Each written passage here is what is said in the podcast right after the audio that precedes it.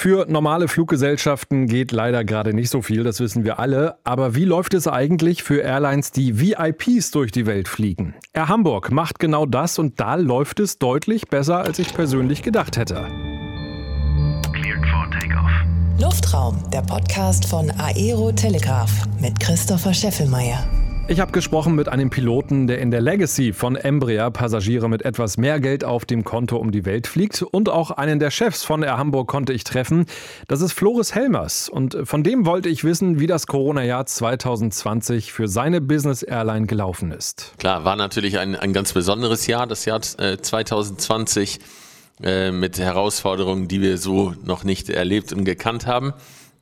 Unterm Strich muss man sagen, haben wir das Jahr positiv und äh, erfolgreich abgeschlossen. Und das hatten wir in den Monaten April, Mai natürlich nicht erwartet. Da waren wir nahezu äh, gänzlich am Boden. Wir, wir haben die Hälfte der Flotte geparkt, die andere Hälfte haben wir äh, mit Crews besetzt gelassen und so gut wie möglich fliegen lassen. Aber ähm, viele gebuchte Flüge, die wurden natürlich dann kurzfristig wieder abgesagt, weil die entsprechende, entsprechenden Dokumente eben nicht äh, beigebracht werden konnten. Trotzdem hatten wir einige ähm, Flüge, wo wir Leute zu OPs oder aus medizinischen Gründen geflogen haben. Wir haben ein bisschen für staatliche Aufträge, Regierungsaufträge, paar Frachtaufträge. Also auf kleiner Flamme haben wir ähm, immer weitergemacht. Im Juni allerdings äh, war es dann ähnlich wie im März. Im März wollten alle noch ganz schnell abgeholt werden und da gab es auch viele ähm, äh, interkontinentale Flüge, auch die Falcon 7X, die war super unterwegs. Und im Juni, äh, als dann auch wieder gelockert wurde, da, da gab es schon den ersten Nachholbedarf, so denken wir. Und das ging schon richtig gut. Juli, August bis September war Bombe. Das war also von anderen Jahren nicht zu unterscheiden. Und äh, da sind wir extrem viel geflogen, vielleicht sogar einen Tick mehr geflogen als sonst. Ähm, also man kann da von, von Vollauslastung sprechen. Ähm, und auch Oktober, November, Dezember, das letzte Quartal, was ja immer ähm, schwieriger ist, ne, oder zumindest weniger gut ist als das typische Sommerquartal, äh, war auch noch sehr flugreich, so dass wir unterm Strich ähm, sogar ein positives Ergebnis erzielen konnten. Ich weiß, es gehört in eurem Geschäft dazu, dass man nicht weiter über seine Kunden redet, aber du hast gerade so gesagt, äh, so ein paar Regierungsaufträge. Vielleicht kannst du trotzdem mal so ein ganz bisschen schildern, was das für Aufträge sind, ohne dass du jetzt vielleicht direkt Auftraggeber nennst. Äh, es fliegen ja wenig Airlines, ne? oder die, die fliegen, die bedienen die Strecken ja nicht regelmäßig, manche Strecken eben gar nicht. Und so hatten wir von äh, Geldtransporte, Goldtransporte, sehr ungewöhnlich. Das wird ja normalerweise im, im Belly Cargo äh, geflogen, als Belly Cargo geflogen. Und ähm, wir haben aber auch äh, Diplomaten geflogen, wir haben Regierungsmitglieder geflogen, ähm, wir haben Militär ähm, geflogen, wir haben eben Fracht geflogen, teilweise auch für, für regierungsnahe Organisationen ähm, ja, alles ungewöhnliche, echte Corona-Flüge, die es sonst äh, so nicht gibt. Das ist ja auch eine Klientel auf jeden Fall weggebrochen. Beim letzten Mal hast du mir erzählt, dass du auch große DJs beförderst mit deiner Airline. So die ganzen Konzerte finden nicht statt. Also das heißt, so, so Stars äh, im, im, weitesten Sinne sind mit euch jetzt gerade auch deutlich weniger unterwegs? Ja, der, der Fußball oder Tennis oder Formel 1, das läuft natürlich irgendwie weiter.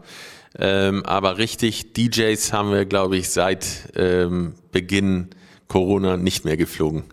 Wie schwer ist es für dein Unternehmen, die Crews ähm, durch die Welt zu fliegen? Weil auch da gibt es ja dann Einreisebestimmungen und äh, ja, Einreisebeschränkungen vor allem. In den heftigen Monaten April, Mai, da haben wir die Crews teilweise mit den eigenen Maschinen wieder nach Deutschland gebracht. Also da haben wir entgegen unserem sonstigen Prinzip der Floating Base, haben wir die Kollegen in Deutschland getauscht. Immer wenn das einigermaßen auf der Strecke lag. Aber teilweise sind wir auch von Jerewan nach Hamburg geflogen, um da dann eben den Crew Change äh, äh, machen zu können. Die Kollegen insgesamt aber waren super äh, flexibel, immer hinter der Firma stehend, so dass ähm, viele auch ein paar Tage länger gemacht haben und wir eben dann getauscht haben, ähm, wenn es möglich war und Sinn gemacht hat. Du hast ja gesagt, dass auch die Flotte teilweise am Boden äh, gestanden hat. Das ist ja auch mal die Frage, große Airlines stellen sich ja auch die Frage, wie machen wir das? Also parken wir Flugzeuge im Langzeitparken oder halten wir sie flexibel, dass sie schnell wieder abheben können? Wie habt ihr euch da entschieden? Ja, war für uns ja auch Neuland. Zum Glück haben wir ja eine eigene Werft in Baden-Baden, die Hamburg Technik. Und äh, da haben wir die meisten Maschinen abgestellt, wo wir eben in der Lage sind, dieses äh, Storage Parking ähm, oder Storage Maintenance äh, selber durchzuführen.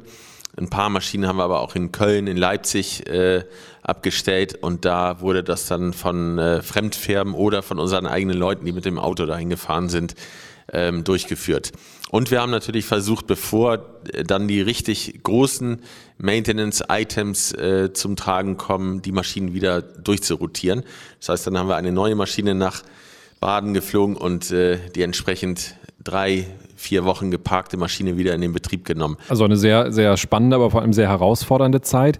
Äh, vielleicht nochmal ein Wort zu diesem Flugzeugparken. Ähm, das hört man ja auch mal wieder. Das ist ja auch nicht günstig, wenn man so ein Flugzeug jetzt irgendwo auf dem Flughafen abstellt. Das kostet richtig Geld am Tag, oder? Richtig. Wir, wir standen ja teilweise auch lange in Moskau, ne? weil, weil es einfach keine Anschlussflüge gab und, äh, und wir, wir haben natürlich alles versucht und gehofft und äh, sind mit den Kunden, mit den Brokern in Kontakt gewesen. Aber ähm, natürlich wartet man und wartet man und äh, eine Woche parken in, in Moskau, ja, das ist schon äh, äh, unser Spruch im Verkauf war dann immer, da, da geht wieder ein, ein, ein Kleinwagen durch. Äh, das ist also wirklich irre teuer. Ähm, und deswegen haben wir uns natürlich nachher Plätze ausgesucht und teilweise auch mit den Flughäfen verhandelt, um eben günstigeres äh, Parken zu erwirken. Aber in Baden-Baden, in der eigenen Werft, in der eigenen Halle, vor der eigenen Halle, das war natürlich die Ideallösung, war aber nachher auch nicht mehr ausreichend groß oder nicht mehr genug Platz vorhanden, sodass wir auf andere Flughäfen ausweichen mussten. Wenn ich in dein Gesicht gucke, dann sehe ich da relativ entspanntes, leicht optimistisches Gesicht. Wenn du jetzt so in diese Saison reinguckst, wie sieht da so aktuell die Situation, die Buchungslage aus? Wir erwarten, äh, dass das Jahr sich sehr gut entwickeln wird. Es gibt ja doch viele, viel mehr Freiheiten schon und äh, Reisen ist ja erlaubt mit entsprechenden Tests, mit also die, die ganze Welt oder äh, hat sich ja eigentlich darauf eingestellt und, äh, und, und weiß einigermaßen mit der Situation umzugehen, ähm, so dass wir gut zu tun und gut zu fliegen haben. Und ich denke, der Nachholbedarf, ähm, der ist riesig. Und äh, wenn die dritte Welle gemeistert wird und äh, und äh, wenn sich das so entwickelt, wie alle hoffen, dann erwarten wir sogar ein, eine extreme Nachfrage ab eben dem Sommer, ab Juni, Juli. Ähm, da denken wir, dass äh, alle Hotels, alle Restaurants und auch entsprechend alle Jets bei uns ausgebucht sein werden. Das wäre doch schön, wenn das auf jeden Fall äh, genau so kommt. Aktuell 40 Flugzeuge in äh, der Flotte. Ist das erstmal so das Niveau, wo die Fluggesellschaft jetzt bleiben will? Wir bekommen in diesem Jahr auf jeden Fall noch drei neue Flugzeuge, darunter zwei ähm, Pretor 600, die, das neue Fly-by-Wire Flugzeug, äh, der neueste Wurf von äh, Embraer.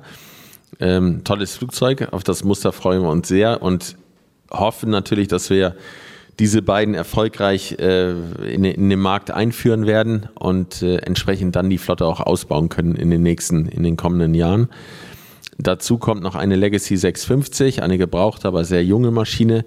Äh, es gibt ja keine neuen 650 mehr, aber ähm, diese Maschine ist wie neu.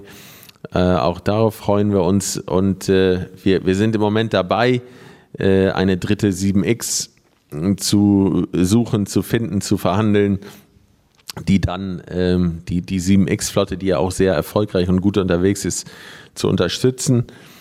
Ähm, natürlich ist es da auch so, je mehr Maschinen man hat, umso besser kann man das Taxi-Prinzip, das Floating Base-Prinzip anwenden. Äh, mit einer Maschine ist es ganz schwer, Geld zu verdienen, mit zwei theoretisch möglich, mit drei oder vier ähm, sicher möglich. Wäre eine A320 eine Idee, dass man mal ein so ein Flugzeug in die Flotte holt oder gibt es dafür keinen Markt, dass jemand sagt, so also ein A320 für einen Wochenendtrip, das ist mal ganz nett? Es gibt natürlich für jedes Flugzeug eigentlich einen Markt. Ähm, aber wir, wir, wir, wir wollen ja nicht und können nicht alles. Ähm, ist ja auch immer eine, eine, Preiskarte, hängt da ja auch dran. Und äh, wenn wir nachher ein Airbus, ein eine Mustang, eine King Air, äh, also von jedem Flieger eine haben, dann äh, wird das ja wirklich unwirtschaftlich. Man muss zu viele Piloten für einen Muster vorhalten. Auch die Maintenance wird dann äh, herausfordernd und unwirtschaftlich. Was wir uns vorstellen könnten, wäre eine Embraer Lineage 1000. Das geht ja so in denselben Bereich wie, die, wie, die, wie, wie der Airbus oder wie der BBJ, sozusagen die kleinere Schwester von den beiden. Aber ähm, genauso leistungsfähig, ein wunderschöner Flieger. Ähm, darauf konnten wir uns hier intern einigen. Jetzt müssen wir nur noch eine entsprechende Maschine finden, die im Einkauf vernünftig äh, ist, die in einem guten Zustand ist und äh, möglichst jung ist. Und äh, das wäre dann unser neues Flaggschiff, wenn das kommt. Zudem muss man natürlich sagen, es gibt viele Airbus im Moment günstig. Das wird auch häufig an uns herangetragen. Ähm, aber ein echter ähm, VIP-Airbus, der kostet natürlich auch äh, richtig viel Geld, ähm, ist nicht sofort verfügbar. Die Kabine wird ja meistens woanders installiert als äh, und nicht bei Airbus. Auch dieser Zeitraum zwischen äh, Flugzeugkauf und Innenausstattung, das sind ja teilweise ein, zwei Jahre. Das ist natürlich auch ähm, totes Kapital.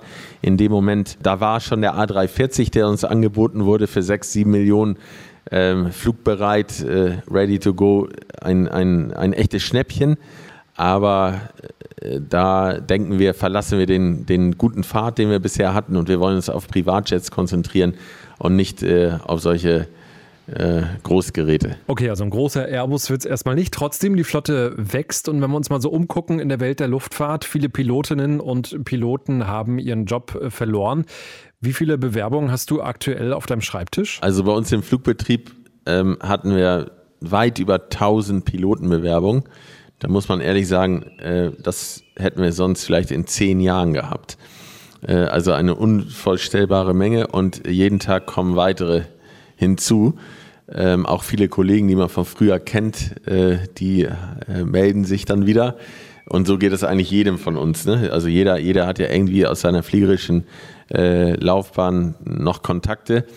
Äh, also es ist eigentlich total schön, wer sich alles meldet. Und teilweise haben wir dann auch äh, Leute eingestellt oder einstellen können, äh, die man eben aus alten Zeiten noch kannte. Also für uns natürlich ein, eigentlich ein sehr guter Markt, ne? aber ähm, da darf man sich ja auch nicht vertun, das wird sich auch wieder ganz schnell umdrehen, sobald die Airlines wieder fliegen. Ich glaube, die haben zu schnell zu viel abgebaut und äh, es werden ja auch keine Kurse mehr bei der Lufthansa angeboten. Die Flugschulen, die haben viele äh, Kurse insgesamt abgesagt. Es gibt deutlich weniger ATPL-Schüler, klar, weil Eltern, Banken das ungern finanzieren in, in, in so einer Krise. Und äh, ich glaube, da wird ein riesiges Loch entstehen. Äh, und dann äh, zieht der Markt äh, in, innerhalb von Wochen, vielleicht Monaten äh, wieder an. Das heißt, wir müssen natürlich jetzt die richtigen Leute da raussuchen, die auch äh, bei uns bleiben, die auch geeignet sind für diese Business Aviation und äh, entsprechend auch gerne für den Kunden da sind ne, und, und, einen anderen Bezug zu der Kundschaft haben und nicht Tür zu und jeden Tag zweimal nach Malle. das ist ja schon ein anderer Job bei uns aus meiner Sicht wesentlich interessanter, vielfältiger, andere Destinations, irgendwie coole, nette, besondere äh, Kundschaft. Aber da müssen wir natürlich auf die richtigen Leute setzen. Deswegen bilden wir auch weiter aus in unserer Flugschule und, und, äh, und holen uns selber da einen Teil des Nachwuchses. Wir zahlen auch die Ratings, das machen auch nicht viele Firmen. Äh, bei den Stewardessen genauso. Da, da, da hatten wir, ähm, ich glaube, 1400 Bewerbungen auch das total ungewöhnlich. Wir haben nette Kolleginnen zum Beispiel von Sun Express, ehemals Sun Express eingestellt. Da habe ich schon von vielen neuen Kolleginnen gehört, dass es bei uns ja doch wesentlich interessanter ist. Ne? Und, und gerade wenn man ein paar Jahre Linie geflogen ist, äh, in der Kabine, dann, dann hat man bei uns äh, einen ganz tollen, abwechslungsreichen, attraktiven äh, Job. Und man muss in der Kabine nichts verkaufen, wie es ja heute bei günstig Airlines ja auch der Fall ist. Genau, bei uns gibt es ja äh, Schokolade und äh, Shampoos und alles, was man haben möchte, for free oder im Flugpreis enthalten. Äh, richtig, da brauchen wir also kein EC-Gerät oder Portemonnaie am Gürtel. Sagt Floris Helmers, einer der Geschäftsführer von Air Hamburg. Und dann konnte ich auch noch mit einem seiner Co-Piloten sprechen. Dazu gleich mehr. Jetzt noch eine Bitte. Wir freuen uns, wenn ihr diesen Podcast abonniert. Dann verpasst ihr auch keine Folge mehr. Und wenn ihr jemanden kennt, der auch für die Welt der Luftfahrt brennt, dann wäre es schön, wenn ihr diesen Podcast weiterempfehlt. Folge teilen in der Podcast-App. Das geht ja ganz einfach. Jetzt aber wieder zu Hamburg Air. Matthias Yahira fliegt eine Legacy von Embraer. Und ich wollte von Matthias wissen, wie ein Einsatz Einsatz bei seiner Airline in der Regel so aussieht? Ja, das ähm, fängt schon mal so an. Der Flieger wartet nicht auf uns hier in Hamburg, sondern für gewöhnlich steht das Flugzeug irgendwo in der Welt, sagen wir ob dann Nizza, Dubai oder wo auch immer. Und äh, der Dienst beginnt damit, dass wir erstmal zu dem Flugzeug irgendwie hinkommen müssen. Das nennen wir Proceeding. Also wir kriegen dann von der Firma beziehungsweise unserem Travel Department das äh, Ticket geschickt, wie wir zu dem Flugzeug kommen. Ja, sei es dann nun ähm, durch eine Mietwagenbuchung. Wenn das in Deutschland ist, kann man mit dem Mietwagen oder mit der Bahn halt hinfahren. Steht das Flugzeug in ähm, Dubai, dann kriegen wir halt ein Ticket für die Emirates oder für die Lufthansa, um dann entsprechend nach Dubai zu kommen und äh, sich an dem Ort zu zu begeben, wo dann auch das Flugzeug steht. Okay, also da steht das Flugzeug, da ähm, bist du dann mit deiner Crew, das heißt Co-Pilot und dann in der Kabine ist es eine Person? Es ist genau eine oder zwei Personen sind es in der Kabine, ähm, je nachdem, wenn's, äh, wenn die FA, also die Flight Attendant im Training ist, dann ist auch eine Trainerin dabei, dann sind es halt in der zwei, sonst in der Regel immer nur eine. Okay, also dann sagen wir mal, geht es in Dubai los. Was wäre so ein klassisches äh, Ziel dann ab Dubai? Ab Dubai, ja, kann besonders wie diesen Winter kann es äh, entweder in die Kälte gehen, das heißt vielleicht eher mal typischerweise nach äh, Russland, nach Moskau zum Beispiel, um es zum Beispiel zu nennen. Oder wenn man mehr Glück hat, dann geht es von dort aus Richtung Süden und dann fliegt man vielleicht auf die Malediven. Okay, und ähm, ist es dann auch klassisch so, dass man mal so ein, zwei Tage off hat oder geht es dann in der Regel zurück? Wie, wie sind da so eure Flugpläne? Unterschiedlich. Man kann Glück haben und mal ein oder zwei Standtage haben. Und äh, dann kann man das natürlich auch ein bisschen genießen, aber ähm, oft geht es dann nach äh, einer Periode, die wir die, die, die, die, also unsere Pause, ja, wir nennen das dann Minimum Rest ähm, und danach geht's, kann das schon wieder weitergehen. Ja, für gewöhnlich dann irgendwo der Folgeflug, der dann angeschlossen ist an das Ganze. Ich, ich nenne das jetzt mal Umlauf. Wie lang ist so ein klassischer Umlauf? Bist du dann eine Woche von zu Hause weg? Eine Woche, genau. Wir bleiben eine Woche mit dem Flugzeug und äh, fliegen dann von A nach B nach C, wie auch immer die Flugzeuge gebucht werden. Ähm, so fliegen wir dann mit dem Flieger weiter. Jetzt hast du so zwei Ziele mal genannt, äh, Russland, Malediven, vielleicht nochmal so die, die Top 3, die du in letzter Zeit angeflogen bist? Ja, viel ist, äh, geht auch nach London, also die gesamte London Area. Es sind unterschiedliche Flughäfen in London.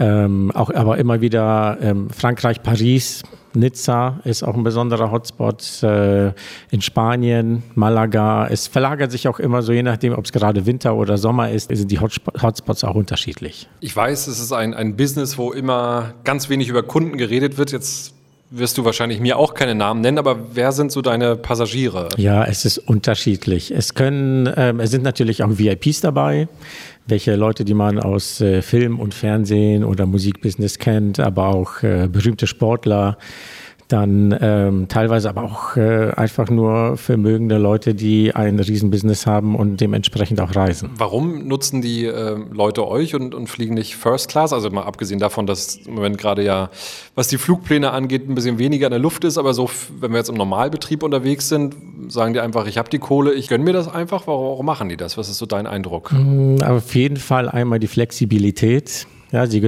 sagen natürlich, wir möchten zu dem und dem Zeitpunkt an den und den Ort und dementsprechend setzen wir das um und machen das möglich. Die Wege sind bei uns sehr kurz. Äh, wir fliegen normalerweise auch immer von den VIP-Terminals ab.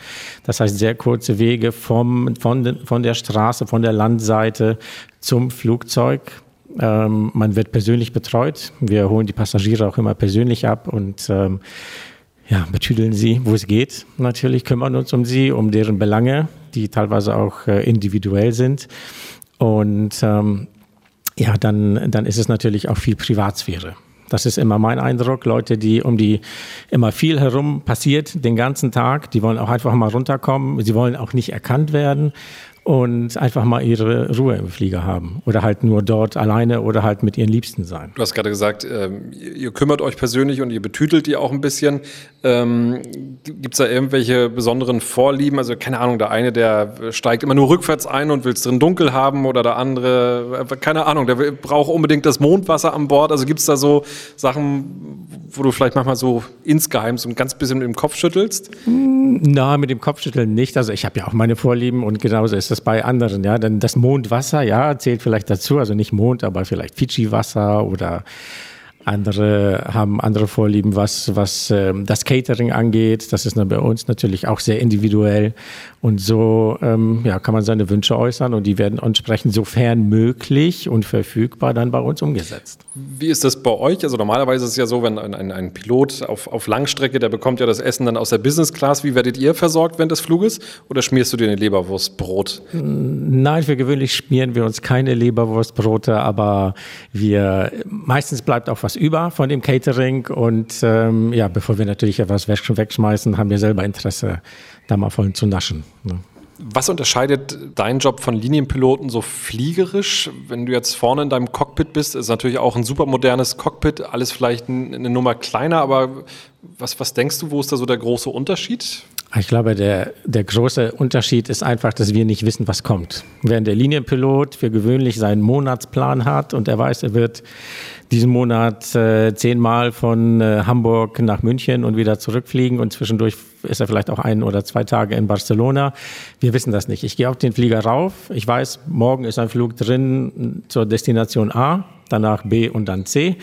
Das kann aber am nächsten Tag auch wieder alles anders sein und wir fliegen dann doch wieder zur Destination F und Z. Ja? Und daher, das ist das Interessante.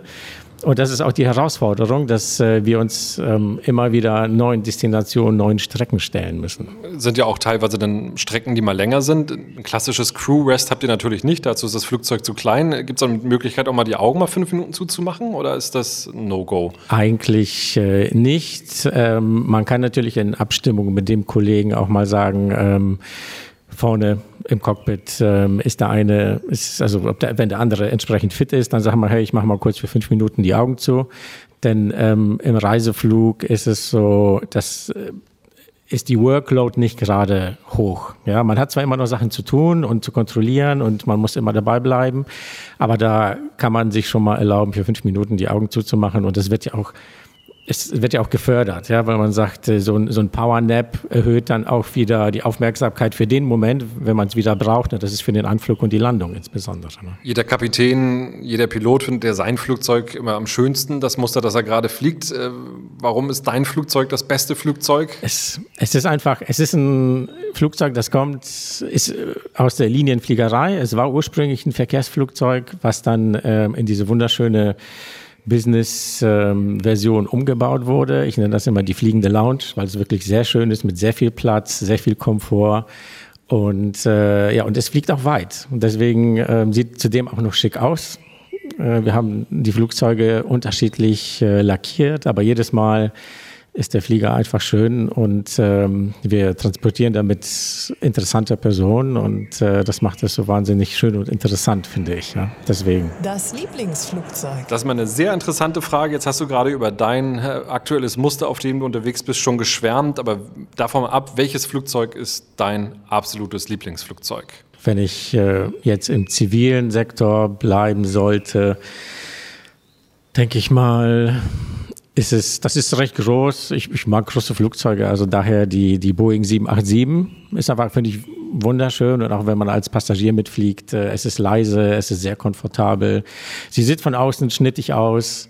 Also wenn ich eins nennen sollte, glaube ich, wäre es die. Kann ich verstehen. Ist ja wirklich ein sehr schönes Flugzeug, der Dreamliner. Das war eine Folge rund um Air Hamburg, die Passagiere mit ordentlich Geld um die Welt fliegt. Schön, dass ihr wieder dabei wart. Luftraum, der Podcast von Aero Telegraph mit Christopher Scheffelmeier. Parking brake set.